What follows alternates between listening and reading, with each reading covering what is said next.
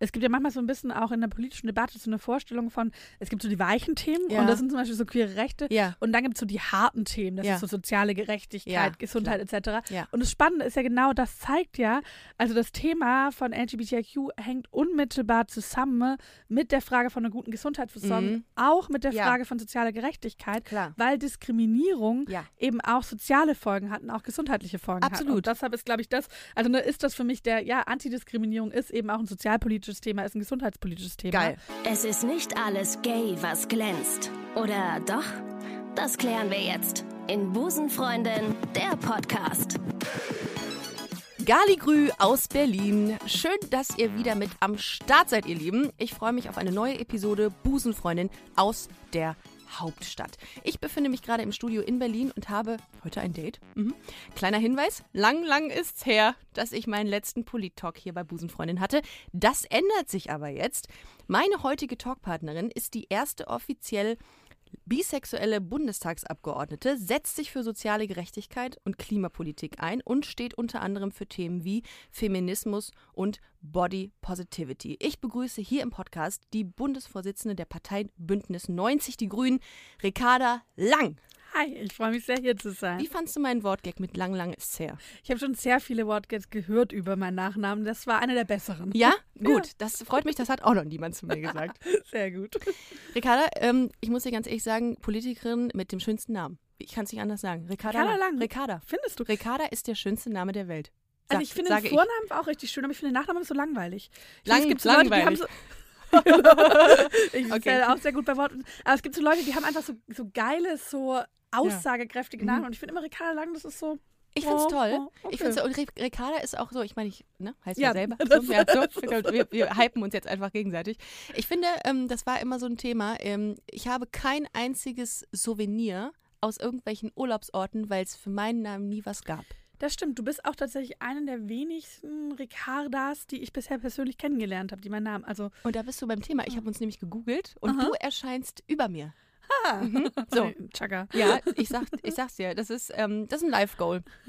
ähm, Ja. ja, zu überholen. Total. Also ich, ähm, ich google mich ja selber mal hin und wieder, einfach nur um zu gucken, was da passiert ist oder eben nichts passiert ist. Bei dir ist wahrscheinlich deutlich mehr. Ähm, du bist einfach äh, 29. 28. Ach, du, mhm, das ist super recherchiert. Grüße an die Redaktion, by the way.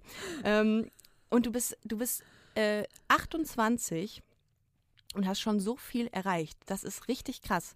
Ähm, zum Beispiel hast du es, glaube ich, in die Brigitte geschafft. Mhm. Das war auch bei mir ein totales Live-Goal und es war ein wunderschönes Fotoshooting. Ja. Ja, wirklich. Die Brigitte, das, ich, ich kann nur Gutes über dieses Ja, Shooting sagen. Ich habe damals, ich verbinde die Brigitte immer mit Kohlsuppendiäten und dachte mir, ich finde es geil, dass die sich ein bisschen anders aufstellen. Das ist richtig und gut, dass Ja. es so ist. Ich meine, es ist auch tatsächlich, ich habe auch mit der Bunten schon Sachen zusammen gemacht, jetzt tatsächlich auch zum 8. März nochmal. Und es ist natürlich immer ein bisschen anderes Setting, als man Ja. es sonst kennt als Politikerin, muss sich darauf auch einlassen, weil man hat dann Voll. plötzlich Fotoshooting nimmt ein bisschen mehr Raum ein als der Interviewteil Ja. und sowas. Aber du kriegst danach Rückmeldungen Mhm. von Leuten, die ich jetzt halt irgendwie über ein Interview in der Taz oder ähm, keine Ahnung, über die Grünen Homepage niemals erreichen würde. Mhm. Dann denke ich mir ja eigentlich auch cool, wenn diese Themen halt auch dort einen Raum bekommen. Total. Gutes Thema. Äh, Ich habe es in meiner Anmoderation drin gehabt, aber ich habe kurz vorher überlegt, ob ich es wirklich einbringe. Die ähm, offiziell erste offen äh, bisexuelle Bundestagsabgeordnete. Und da dachte ich mir so, hm, vielleicht ist das so ein Fakt, den Ricarda gar nicht so geil findet, wenn ich den droppe, so als allerersten äh, Fakt. Und dann dachte ich mir, nee, eigentlich schon, weil du bist ja ein Vorbild in der Hinsicht. Du machst das ja und du bist, stehst dafür und das finde ich geil, dass du ähm, ja so offen zu deiner Bisexualität stehst. Und da war die Frage, die ich mir so gestellt habe in, meinen, ähm, in meiner Recherche, ähm, was hat das für einen Einfluss auf, auf, äh, auf deine Wahrnehmung? Mhm. Hat das überhaupt einen? Oder Ehrlich gesagt, einen relativ geringen. Also ich Mhm. hatte das große Glück, ich habe angefangen in der grünen Jugendpolitik zu machen und Mhm. auch sehr früh einfach in einem Umfeld unterwegs zu sein, wo das, ne, wo irgendwie queere Rechte einfach eine Selbstverständlichkeit waren. Mhm. Das heißt, ich hatte auch nie so einen Moment von einem Outing, wo ich so gesagt Mhm. habe, okay, ähm, ne, ich bin bisexuell, sondern es war einfach immer ein selbstverständlicher Teil von mir, teilweise auch von meiner Politik, weil ich mich eben auch für ja queere Rechte eingesetzt habe. Und als ich in den Bundestag gekommen bin, hatte das, glaube ich, der Tagesspiegel. Die haben ja so einen queeren Teil einmal Mhm. aufgegriffen und plötzlich war das irgendwie so ein großes Thema Ja. und ich war so ein bisschen so, wow, okay, weil ich mir auch sehr sicher bin, ich bin bei Weitem nicht die erste Bisexuelle im Bundestag und auch bei Weitem nicht die Ach, einzige. So, ja, okay. Deshalb war das für mich eher so ein bisschen so, okay, das ist plötzlich so eine Rolle, mit der ich Ja. sehr stark verbunden bin, ähm, äh, die für mich jetzt gar nicht sozusagen so eine Rolle für mich gespielt hat in meinem politischen Weg. Das ist krass, ne? Irgendwann ähm, habe ich mal ein Zitat gelesen und fand das so geil, dass jemand sagte, du, äh, meine Homosexualität ist die langweiligste aller Seiten an mir. Das Ja. fand ich irgendwie witzig, weil es halt so selbstverständlich ist. Aber offenbar ist es ja nicht selbstverständlich, dass man das so zu einem großen Thema macht, ne?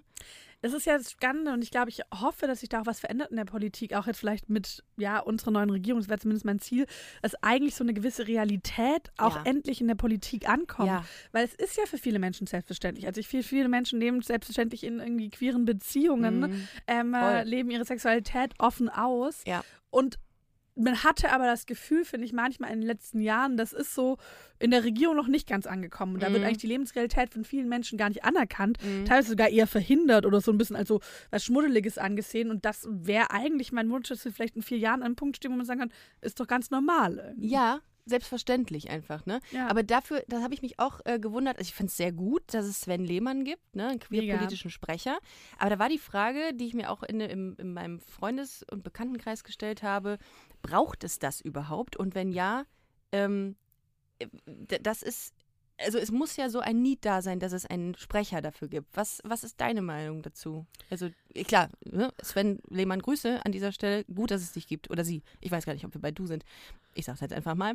Äh, aber heißt das nicht auch, impliziert das nicht auch, dass wir noch nicht da sind, wo wir sein könnten? Ja, das heißt, dass wir politisch noch richtig Nachholbedarf haben. Mhm. Und den haben wir auch. Ja. Und deshalb braucht es ihn Ja. aus meiner Sicht, auch von mir. Sehr liebe Grüße Ja. an eine meiner engsten politischen Freunde. Ich hoffe, vielleicht hört sich ja die Folge an. Ähm, äh, weil wir schon sehen, queerpolitisch in den letzten Jahren, es gab die Ehe für alle. Und das war super. Und ich stand damals vor dem Bundestag mit ganz, ganz vielen anderen Menschen und habe irgendwie gefreut, mich gefreut, gefeiert. Gerade bei vielen Älteren, also viele Mhm. ältere Schwulen und Lesben, die so meinten, ne, für uns, die halt zu den Beerdigungen teils von unseren Partnern nicht gehen durften, weil es uns offiziell gar nicht ey. gab ähm, äh, während der AIDS-Krise, was das für uns jetzt bedeutet, dass es einfach offiziell anerkannt wird. Krass. Das war unfassbar viel wert. Und Mhm. danach gab es aber so eine Zeit, wo man sich einfach darauf ausgeruht hat und so Mhm. getan hat, jetzt haben wir ja was gemacht. Ja, die haben jetzt genug Rechte. Genau, für die LGBTIQs. Jetzt reicht's auch mal. Und währenddessen gibt es und gab es nach wie vor staatliche Diskriminierung, wenn ich zum Mhm. Beispiel an das Transsexuellengesetz denke Ja. oder an lesbische Mütter. Und natürlich auch immer noch Hass und Kriminalität gegenüber von queeren Menschen. Und ich glaube, solange es das gibt, solange Ja. wir von diesem Anspruch, in einer Gesellschaft zu leben, der jeder Mensch ohne Angst verschieden sein kann, noch weit entfernt sind, bin ich unfassbar froh, dass es einen Queerbeauftragten, dass da jetzt einen Sven Lehmann gibt. Das ist der Wahnsinn eigentlich. Es gibt ja auch richtig coole Dinge, die im Koalitionsvertrag stehen zur Verbesserung der Lage von queeren Menschen. Zum Beispiel, ich muss es leider ablesen, das kriege ich nicht auf die Kette sonst, Nationaler Aktionsplan für Akzeptanz und Schutz sexueller und geschlechtlicher Vielfalt. Das kann ja jetzt alles heißen. Ne? Was macht ihr konkret? Mhm. Also gibt es Kampagnen, Pläne? Ja. Das heißt tatsächlich auch ein bisschen alles und jetzt aber nicht, weil gut. es beliebig ist, sondern Ja. weil es ja ganz viele unterschiedliche Facetten Ja. gibt. Also ich glaube, einmal ein Schwerpunkt wird natürlich auf den ganzen digitalen Raum liegen, also Mhm. die Frage von Hass im Netz. Ich glaube, das erleben viele Menschen, Mhm. die irgendwie online unterwegs sind. Menschen, die Öffentlichkeit stehen, aber auch was Mobbing irgendwie in der Schule angeht. Das heißt, da ganz klar vor, gegen Mhm. vorzugehen. Natürlich Aufklärungskampagnen. Es geht aber auch konkret zum Beispiel um Diskriminierung am Arbeitsplatz. Und wie Mhm. können wir da Menschen unterstützen? Wie können wir Stellen einrichten, wo sich Betroffene hinwenden können? Mhm. Wie können wir mehr Mittel in diesen Bereich bringen? Wie können wir die Initiativen, Mhm. die gibt es ja ganz, ganz viele, Lambda sei genannt, Ja. ähm, äh, AB Queer, also es Ja. gibt ganz viele coole Organisationen, wie Ja. können wir die finanziell besser ausstatten? Das heißt, es geht echt darum, eigentlich in allen Bereichen Le des Lebens, von der Schule über den Arbeitsplatz bis hin zur Politik oder dem Internet dafür zu sorgen, dass Menschen gleichberechtigt leben können und ohne Angst vor Gewalt und Angriffen. Voll. Hast du ähm, in deiner Vergangenheit ähm, Formen von Diskriminierung aufgrund deiner sexuellen Identität machen müssen? Keine expliziten. Mhm. Ich glaube aber, dass es, und das ist vielleicht was, was es, glaube ich, bei vielen queeren Frauen so ein bisschen gibt, sich ja häufig mit Sexismus so ein bisschen mischt, Mhm. wo man jetzt nicht so richtig weiß, als wenn es dann natürlich irgendwie dumme Sprüche im Netz Mhm. gibt, ähm, äh, die sich dann irgendwie darüber lustig machen, äh, hahaha, bisexuell, das heißt wohl, die weiß Entscheid dich mal. Genau, das Ja. nicht mehr und so und dann und dann sieht sie auch noch so scheiße aus, wie sie aussieht. So. Das heißt, es war, also ich hatte selten sozusagen was, wo das explizit als einzelnes Thema rausgegriffen war, aber Mhm. in so einem Konglomerat von Sexismus und Frauenfeindlichkeit so ein Mhm. bisschen mit aufgegangen ist. Krass. Du hältst dich total kurz, fällt mir ein. Echt? Ich habe, ich finde, also nee, das ist nicht schlecht. Ich finde es groß, großartig, weil ähm, ich habe letztens ähm, habe ich noch mit jemandem geredet und meinte so, ja, ich treffe mich äh, demnächst mit äh, Ricarda Lang und äh, meinte, ah ja, kenne ich, äh, cool. Und äh, dann meinte derjenige so, ja, Politikerinnen reden mir einfach zu viel, die labern immer und so. Und ich finde, dass bei dir ist das total, ähm, total auffällig, dass du immer sehr äh, prägnant ähm, antwortest. Das muss ich tatsächlich auch ein bisschen üben, weil ich neige auch dazu, sehr viel zu reden. Ich rede Ja, auch sehr Dito, gerne und sehr Dito, schnell Dito. zu seinem Namen liegen. Ja. Ähm, und hatte das, aber mein Büro ist irgendwann immer so wütend geworden. Und wenn du Ja. Interviews gibst, läuft es immer so, als wenn du schriftliche Interviews. Mhm. Dann gibst du das Interview und danach wird dir nochmal sozusagen der Text geschickt und du kannst nochmal kleine Änderungen daran vornehmen. Und wenn du sehr präzise antwortest und auf einen Punkt, dann steht natürlich nachher das im Interview, was du gesagt hast. Ja. Wenn du über drei Seiten lang Ja, ähm, antwortest, genau, kann natürlich auch ein bisschen der Interviewer Ja. sagen, auch was nehme ich denn da raus? Mhm. Und dann war immer so mein Büro hat mir gesagt, ja, das kannst du nicht sagen. So, nein, das habe ich auch nicht gesagt. Ich habe es ganz lang erklärt und eingeordnet. Aber sie haben und, nur das rausgezogen. Genau. Und seitdem habe ich gelernt, so ein bisschen mehr on point, ein bisschen mehr sich zusammenreißen, hilft einem auch selbst. Aber hat man Sprachtraining oder so? Als Ja. du hast ja eine sehr, sehr, ähm, ähm, eine große Vorbildfunktion, eine sehr ähm, wichtige Rolle. Ähm, da muss man doch irgendwie auch so, da, da wächst man ja nicht rein, da musst du ja quasi, da musst du ja einen Feinschliff erhalten wahrscheinlich, um das zu, dieses Amt zu bekleiden, oder? voll, man lernt tatsächlich ganz viel. Ja. Also ich finde es einfach mal lustig, wenn Leute fragen, ganz viel, woher kannst du das? Und so, als ob es so, so ein gottgegebenes ähm, äh, Ge Geschenk wäre oder was man dann, nee, ist auch wie bei anderen Jobs, dass man was lernt. Also Ja. man sollte, glaube ich, ein paar Sachen mitbringen, eine Ja. Leidenschaft, eine Idee, wo man hin will, eine Mhm. Vision. Aber dann ist es auch ganz viel Handwerkszeug, dass man einfach auch lernt, einmal Mhm. durchs Tun. Also na, wenn du irgendwann Ja. deine hundertste Rede gehalten hast, entwickelst du eine andere Sicherheit. Aber ich habe tatsächlich auch, ich habe in den letzten Jahren ich ein Stimmtraining gemacht. Ach. Auch so ein bisschen wegen, äh, um auf die eigene Stimme zu achten, weil man redet ja ohne Unterbrechung. Das wird ja bei dir ähnlich sein in deinem Job. Genau, das ist so ein Marathon. Und genau, ja. das kann ja auch dazu führen, dass man sich echt so ein bisschen die Stimmbänder kaputt haut. Ähm, und deshalb einmal in der Hinsicht und dann auch so ein bisschen so Coachings, wo es um Auftreten und oh, sowas das finde ich geht. spannend. Ja, das macht auch, also mir hat es total geholfen. Ich glaube, man muss immer ein bisschen aufpassen, dass es nicht ins Unauthentische kippt. Ja. Also, dass man nicht versucht, eine andere Mhm. Figur zu werden, so eine Ja. Kunstfigur, weil ich finde, das merken Menschen, Ja, wenn Politiker nicht natürlich sind. voll. Aber zu sagen, mit dem, was ich bin, wie kann ich das bestmöglich rüberbringen und wie übe ich vor einem Auftritt, dass ich mir nicht ins Wort fallen lasse, wie, Oh.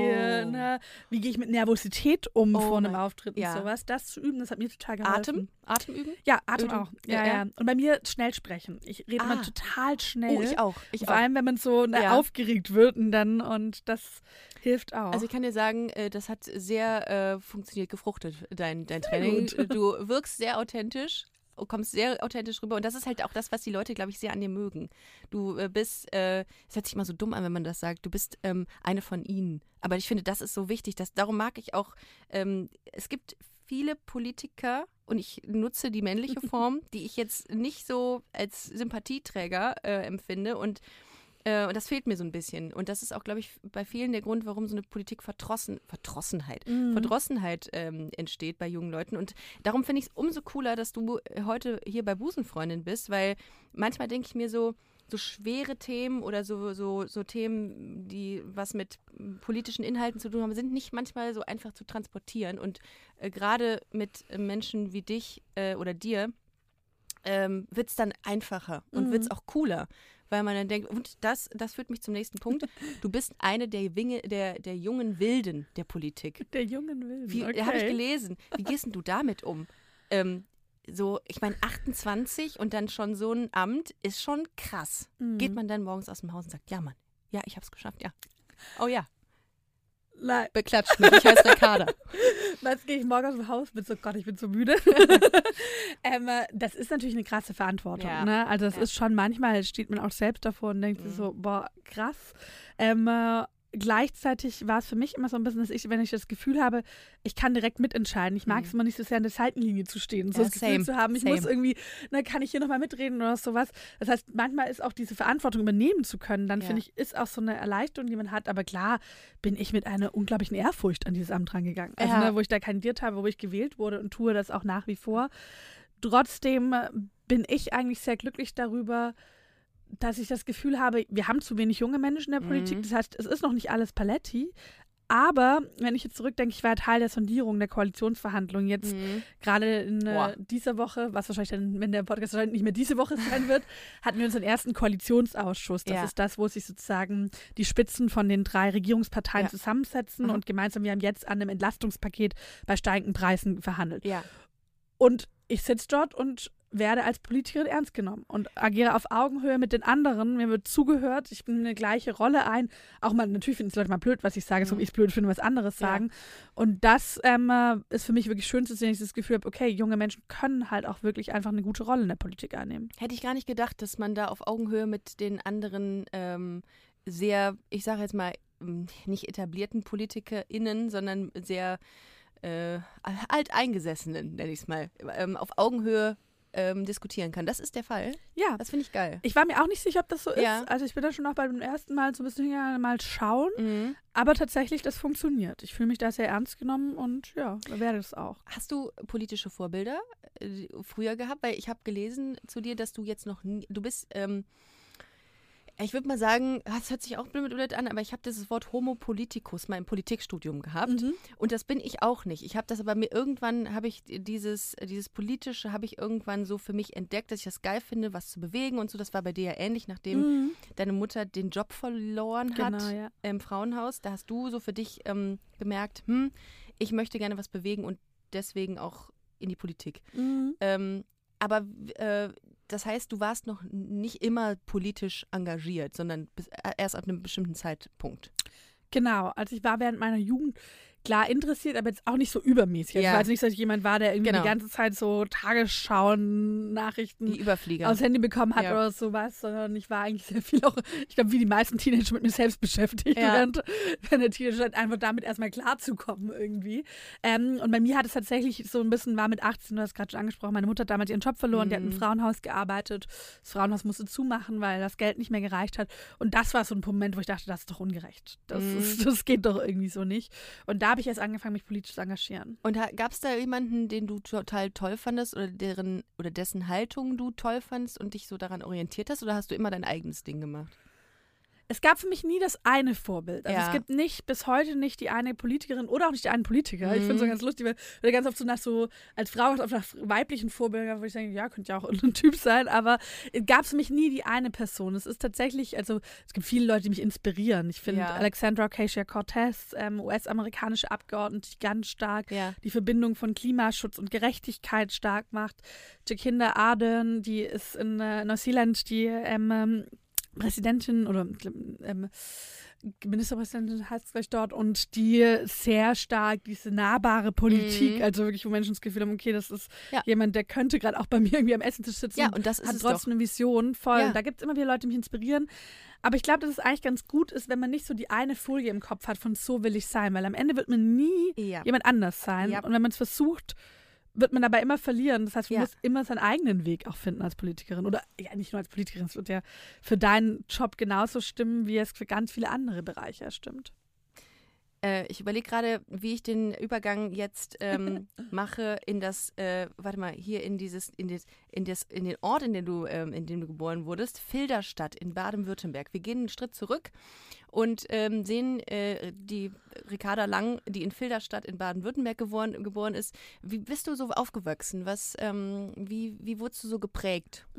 Was hast du für Bands gehört in Filderstadt? Was hört man in Filderstadt eigentlich? Ich bin tatsächlich gar nicht in Filderstadt aufgewachsen. Ach, ich bin in Nürtingen, das ist direkt um die Ecke. Ich bin in. Filderstadt geboren. Ah, okay. Kennst du? Ja, Nürtingen kenne ich. Ich ähm, habe in Würzburg studiert und da kamen äh, einige aus Nürtingen nach Ach, lustig. Würzburg.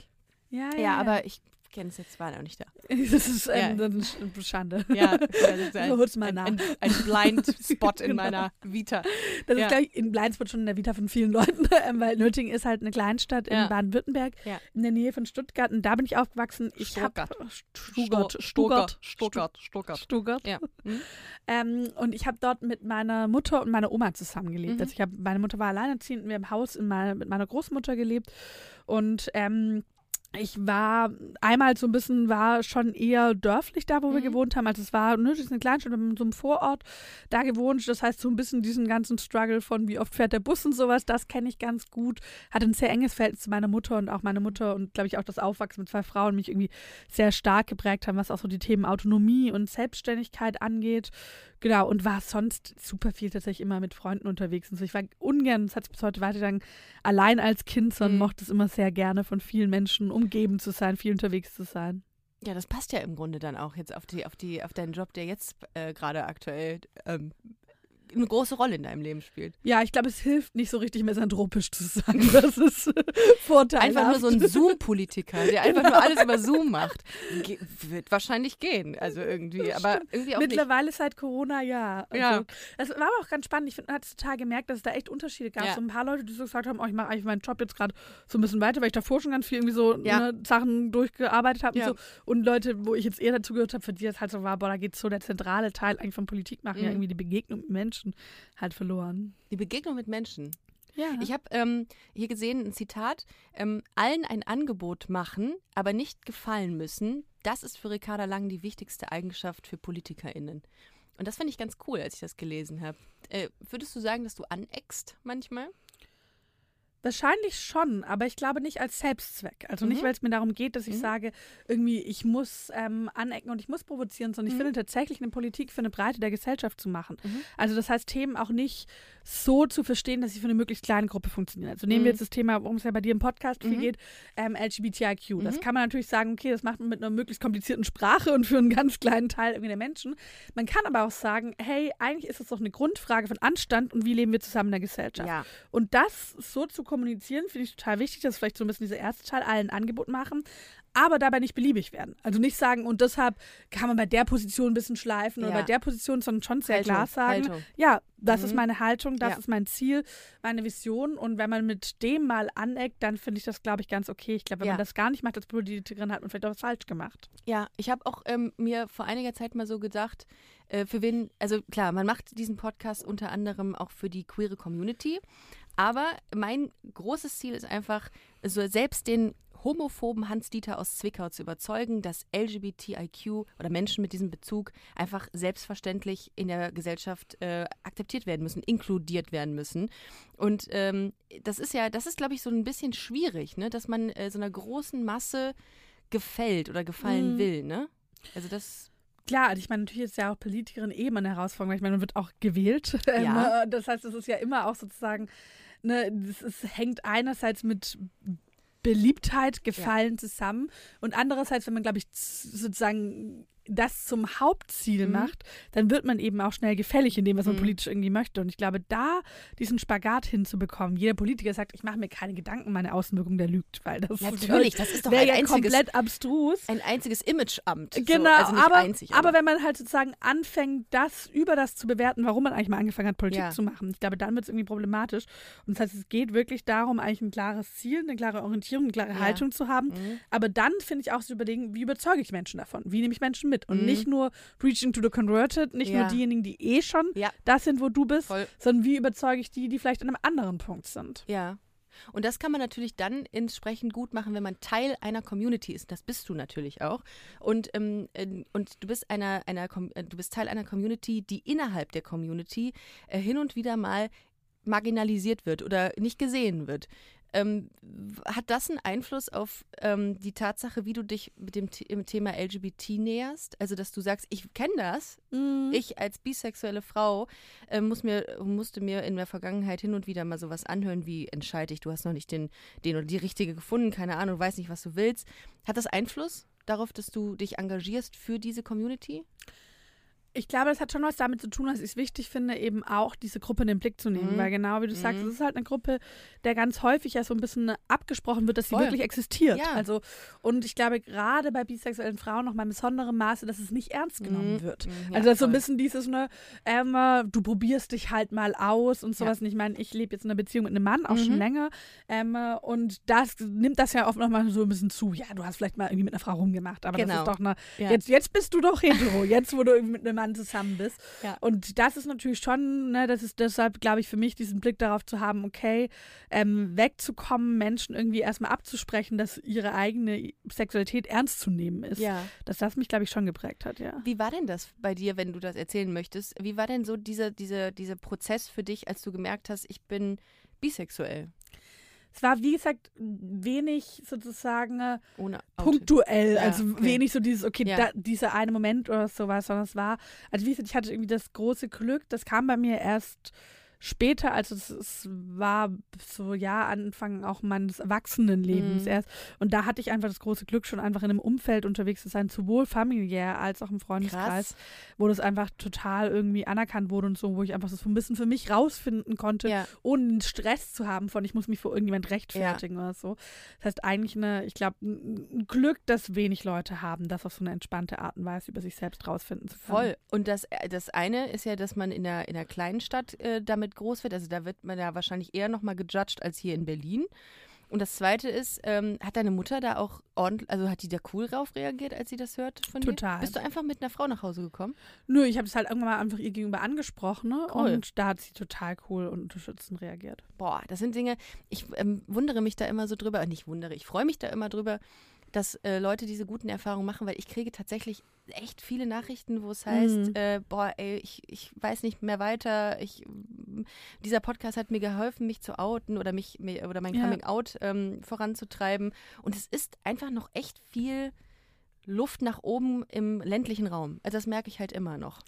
Das stimmt, obwohl ich echt sagen würde, dass es, glaube ich, nicht nur da der Fall ist. Nee, klar. Aber ich glaube, natürlich ist da oft der Zugang dann Ja. zu Orten, wo die es vielleicht Ja, leichter machen, Safe einfacher. Ne? Also wenn irgendwie ein. Ort fehlt ähm, äh, von einem queeren Jugendzentrum oder vielleicht auch anderen Leuten, die schon geoutet Ja. sind. Ich meine, was du sagst, dass es noch ein weiter Weg ist, zeigt sich Mhm. allein daran, was für ein Ding ein Coming-out noch ist. Ja, Also, ne, dass es total. überhaupt noch so ein Ding ist, so wirklich dieses, es gibt diesen Moment und das, also, das Act ist out. niemals, ich glaube, es gab mal so ganz nette Kampagnen zum ähm, Coming-out-Day, wo Ja. so gesagt wurde, ne, wann hast du deinen Eltern erzählt, dass du heterosexuell bist? Und Mm, das ist ja. schon so ein bisschen, ne, dass es immer noch so ein großer Schritt ist und ich glaube, das ist es heute noch, ich will es gar nicht kleinreden, aber dass es das noch ist, zeigt ja, dass wir eigentlich noch weit davon entfernt sind oder zu weit davon entfernt, dass es einfach als Normalität anerkannt wird. Voll. Und weißt du was, ähm, ich auch jetzt ist das ja schön, dass du, dass ich jemanden aus der Politik mal vor mir habe.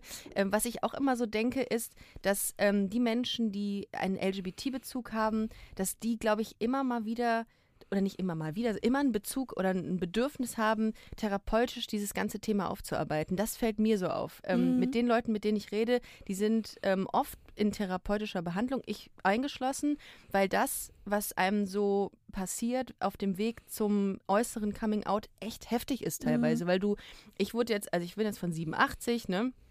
Hab äh, mich, ja, keine Ahnung, mit 25 ge äh, ge ähm, hatte ich mein Coming Out und gemerkt, erst mit 30, dass das echt heftig war für mich. So, Ja. und das da arbeite ich jetzt auf und äh, merke, dass, dass das echt einen Impact hatte auf mich. Und ich glaube, dass jeder queere Mensch, der es nicht einfach hatte, echt ähm, ja, eigentlich fast schon Recht auf einen therapeutischen Mhm. Platz hätte.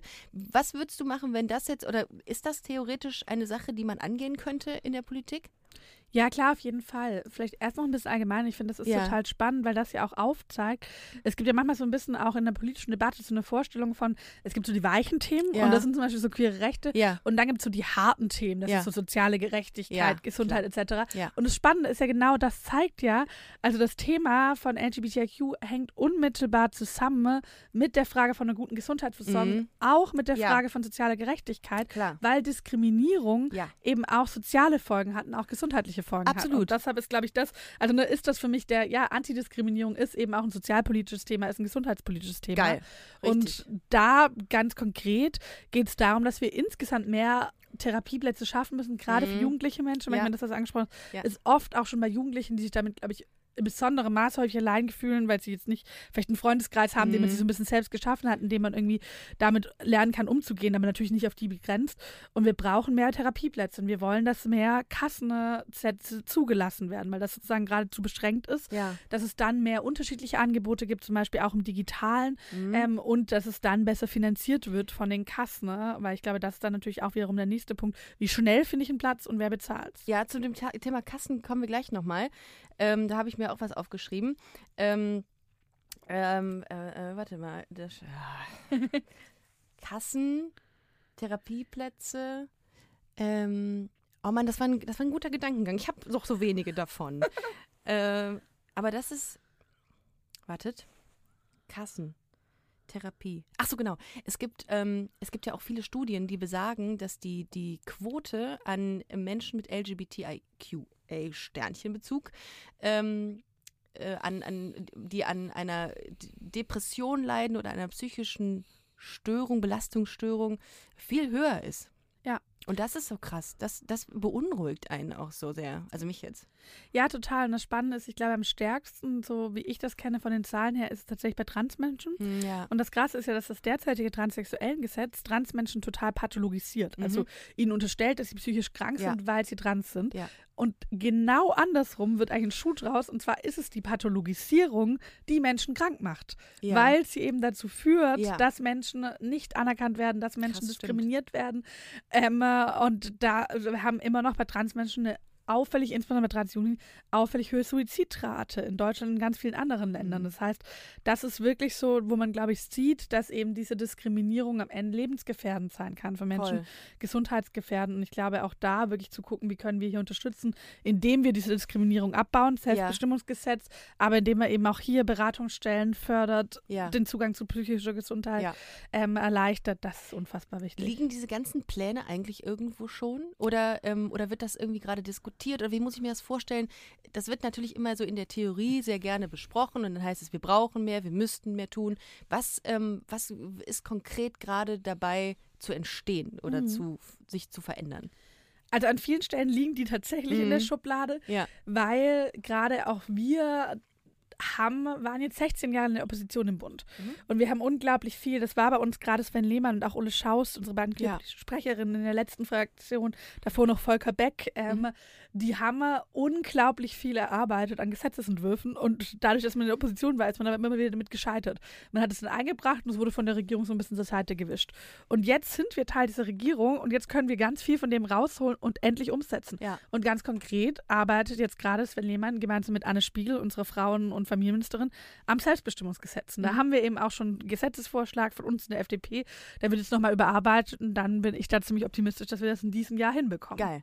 Und man musste auch an dieser Stelle wirklich mal sagen, es ist schon einiges erreicht worden in den letzten Jahren. Das muss man sich mal, das muss man sich eigentlich mal zu Gemüte führen. Wenn ich mir so vorstelle, 2018 war, glaube ich, noch, ähm, wurde noch Transsexualität, glaube ich, als Krankheit offiziell deklariert und jetzt haben wir 22 und jetzt gehen wir das Transsexuellengesetz ein. Also es, es passiert was und das ähm, ist ja auch sehr, sehr positiv. Man sieht ja immer nur so oder ganz oft immer so das Negative und da ist es noch nicht genug und da, ja, aber ich finde, es ist auch schon viel passiert und das ist auch gut. Also das, das ähm, gibt Hoffnung, aber wie gesagt, es passiert, es muss noch was viel passieren an Ja. dieser Stelle. Aber ich muss sagen, also in diesem Bereich bin ich gerade auch richtig hoffnungsvoll. Ich Mhm. hatte ja irgendwie die große Ehre, dass ich diesen Koalitionsvertrag mit verhandeln durfte. Und als Ja. wir da rausgegangen sind, haben wir echt gesagt, boah, queerpolitisch ist es eine kleine Revolution, was Ja. wir da irgendwie geschaffen Mega. haben. Und jetzt, jetzt wird das alles Wirklichkeit. Ne? Ja. Aus, aus Überzeugung wird irgendwie Wirklichkeit. Und das gibt mir auch viel Hoffnung. Richtig gut, das ist schön.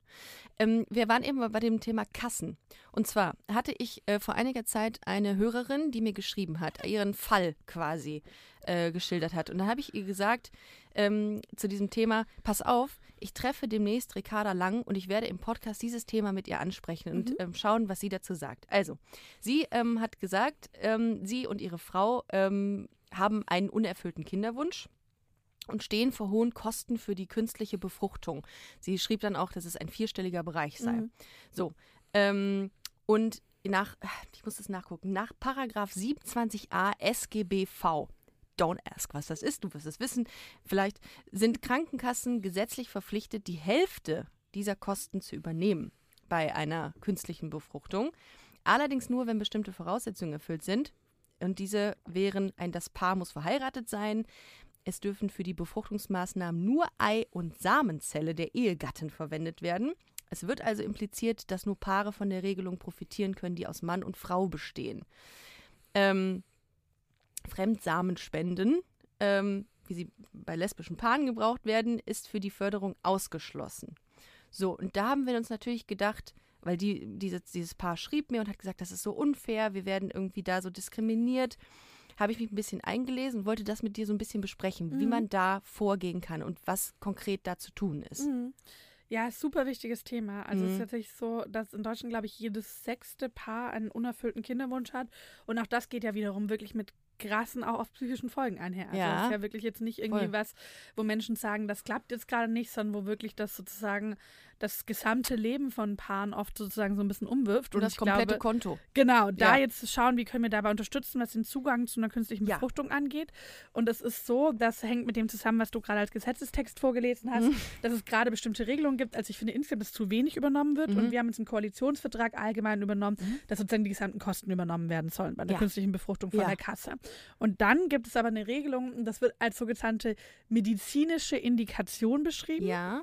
Und das heißt, dass die Kosten dann übernommen werden, wenn medizinisch es dem Paar nicht möglich ist, Ja. ein äh, sozusagen äh, ähm, Kind zu sonst zeugen. ein Kind zu, zu zeugen. Ja. Und das Ding ist ja, dass es bei lesbischen Paaren ja nicht daran liegt, dass eine von beiden unfruchtbar ist Ja. oder keine Kinder bekommen kann, sondern dass eben keine Samen, also kein Samen, sozusagen kein Sperma Genau. mit beteiligt ist ähm, Ja. beim Geschlechtsverkehr.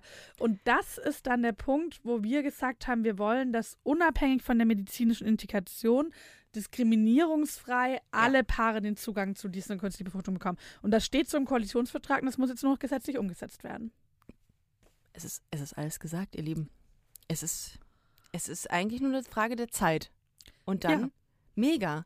Ja. Das ist wahrscheinlich jetzt die Antwort, die auch das lesbische Paar hören wollte. Das hoffe ich und ich kann versprechen, dass wir uns beeilen, weil ich glaube wirklich, das sollte man nicht unterschätzen, was das für das Leben von Menschen bedeutet, die da Ja. echt mit so einem Voll. unerfüllten Kinderwunsch. Und ich finde auch, das darf keine Frage des Geldbeutels sein. Man kann nicht sagen, Nein. reiche nein. Menschen können dann, aber Menschen Ja. mit wenig Geld nicht, sondern das muss wirklich, da müssen auch alle den gleichen Zugang haben. Total. Und auch diese ganzen Adoptionsverfahren, dass die erleichtert werden, diese Zugangsvoraussetzungen. Also es wird einfach lesbischen oder homosexuellen Paaren so erschwert, ein Kind zu adoptieren, Voll. was mich da wirklich sehr, sehr traurig macht. Weil ich denke mir, äh, das ist ja bei, bei ähm, homosexuellen Paaren auch so eine Entscheidung, äh, die wahrscheinlich, also gut durchdacht ist und dann da so Steine in den Weg gelegt zu bekommen, das ist echt äh, ein Jammer. Ja, vor allem, ich meine, wir können ja um jedes Kind irgendwie froh sein, das einfach in einer liebenden Umgebung aufwächst. Und total. wir, das ist ja auch, glaube ich, wirklich was, was sich jetzt mit der neuen Regierung Ja. verändert hat, dass wir gesagt haben, Familie ist halt für uns nicht da, wo ein Trauschein ist und Ja. nicht da, wo Mann und Frau zusammen sind, sondern Familie ist da, wo Menschen Verantwortung füreinander übernehmen. Mhm. Und das kann in unterschiedlichen Konstellationen. Es kann in Patchwork-Familien, es kann in Regenbogenfamilien stattfinden. Ne?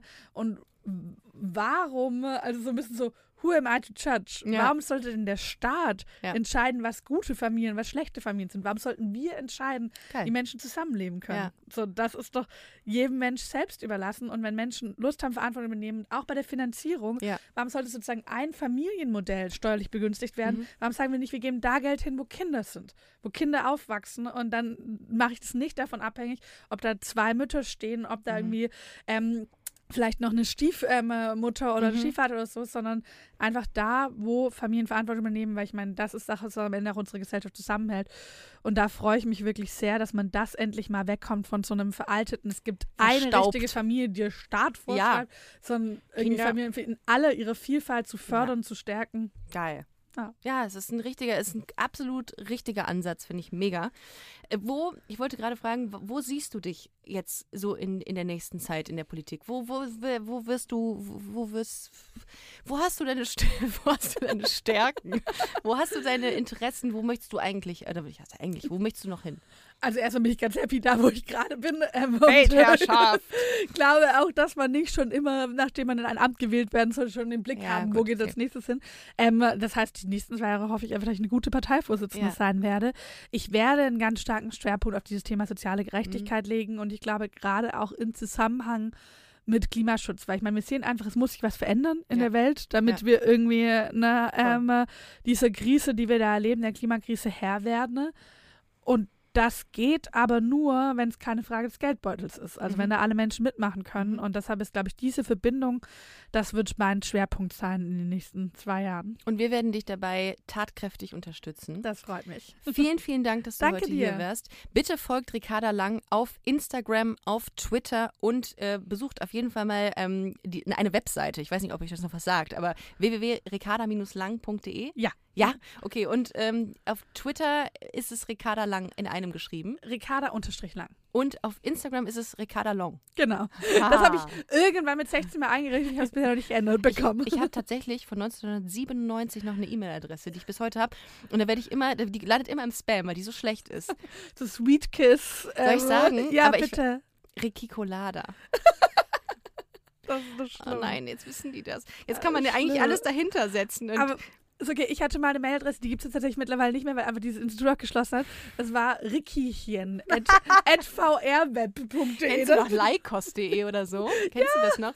Ich finde es immer schön, wenn man nochmal in, in der Vergangenheit. Äh, war, ganz kurz nur zum. Ähm, warte mal, dann muss deine Zeit gewesen sein. Du bist jetzt äh, so fünf Jahre. Du bist von 93, ne? 94. Von 94. Das heißt mit 10, 2004. Hast du Britney miterlebt?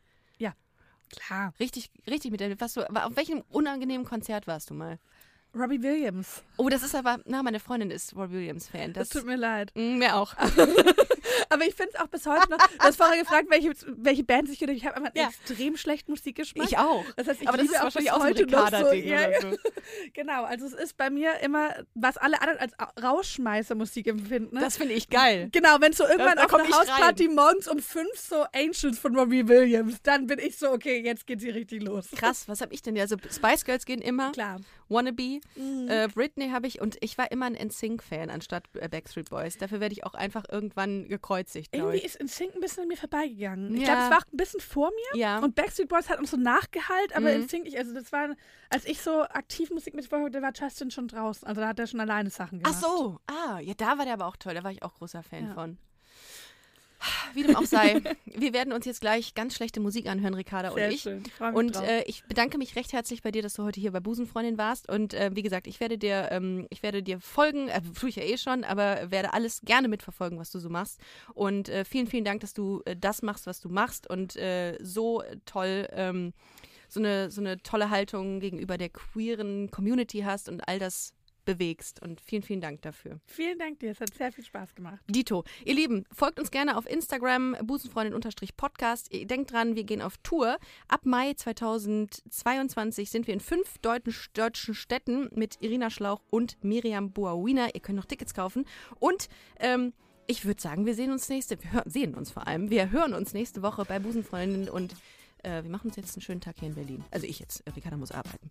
Tschüss, ihr Lieben. Ciao.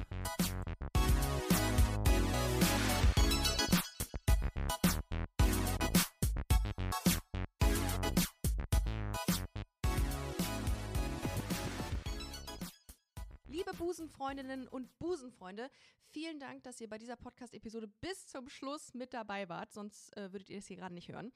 Ein großer Dank geht an unseren Partner Rausgegangen Köln. Das ist Kölns führende Plattform für Veranstaltungstipps. Alle Infos dazu findet ihr auf www.rausgegangen.de.